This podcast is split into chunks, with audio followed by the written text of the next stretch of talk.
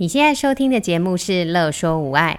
你有没有腰酸背痛、心情烦闷、带孩子带到快抓狂、三餐不知道要煮什么的窘境？赶快来和治疗师做朋友。我们准备了动作优化、故事露营地、育儿忍者术、阿娟师暴力灾的主题，要用治疗师的思维、生活化的方式来解决你的疑难杂症。大家好，我是语言治疗师张小玲，欢迎来到故事露营地。你们知道六月一号是什么节日吗？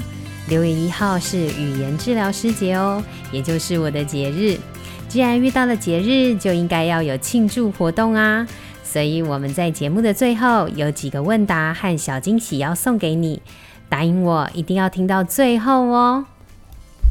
既然今天是语言治疗师节，我们就来聊聊语言治疗师的工作吧。多数的人比较知道的是物理治疗师和职能治疗师，对语言治疗师的工作是又好奇又觉得很多的问号。在美国听语协会的定义里头，语言治疗师可是处理沟通障碍和吞咽困难的专家哦。所以提到沟通困难，提到吞咽的部分，我们就知道。其实语言治疗师的对象其实是零到一百岁，哈，都是可以的哦。像在成人的部分，像中风的患者、脑部创伤的个案、失智症的个案、头颈癌的个案，还有退化性疾病的个案、气切者、无喉者，还有语唱异常的，还有嗓音异常的，都是我们的对象耶。那在儿童的部分呢，像是语言理解跟表达发展迟缓的，还有像是咀嚼跟吞咽困难，也就是插鼻胃管的大人和小孩都是啦吼。还有像智能或听觉言语障碍的个案，就是听障的个案啊，这些好，还有像自闭症的患者、罕见疾病的小孩，还有沟通异常的个案、语唱异常的个案。就是讲话结结巴巴的，或是嗓音异常，也都是我们处理的范围哦。听到这里，有没有发现语言治疗师的工作真是包山包海，好像无所不包，对不对？哦，工作范围那么大，年龄层又跨得这么广，那我们的工作场域其实也非常非常的多元哦。像是大家比较熟知的医院或诊所，还有特殊教育学校里面的专业团队，以及学校系统巡回辅导的服务，都有语言教师的呃介入。还有像是一些基金会或是协会，以及像我一样。好，就是自行开业的语言治疗所，或者是像长期照顾机构，以及参与一些政府的教育，像是特教单位，或者是一些社会呃，或是残障福利的一些规划，以及呃听障语障的一些规划业务等等的，都是语言治疗师会出没的地方哦。这几年其实越来越多的呃学生，其实想要呃成为语言治疗师，所以就会来治疗所问我，到底要怎么样才能成为一个语言治疗师呢？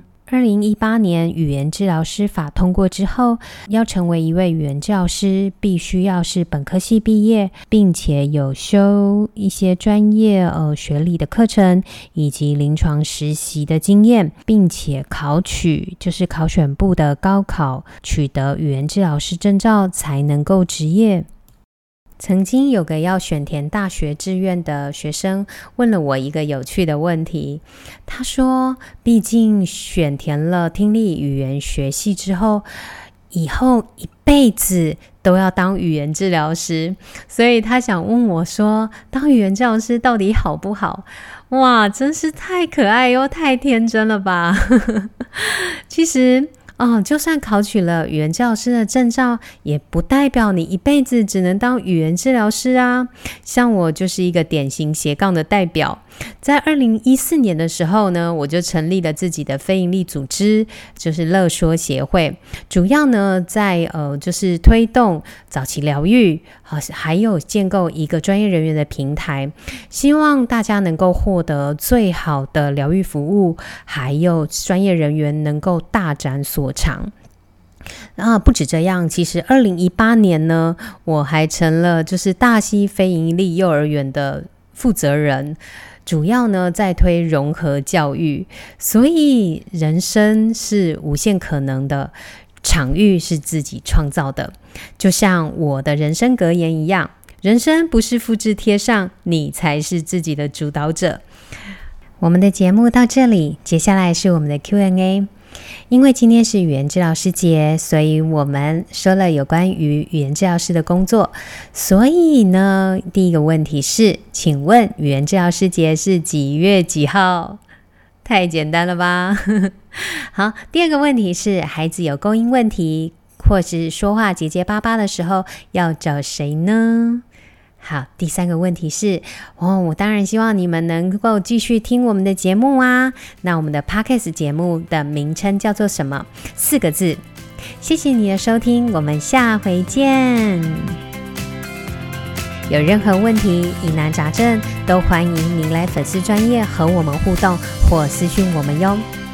喜欢我们的主题，想和治疗师做朋友，欢迎在 IG、FB 搜寻“乐说无碍”，并按下小铃铛追踪我们哟，这样就不会错过我们的最新消息了。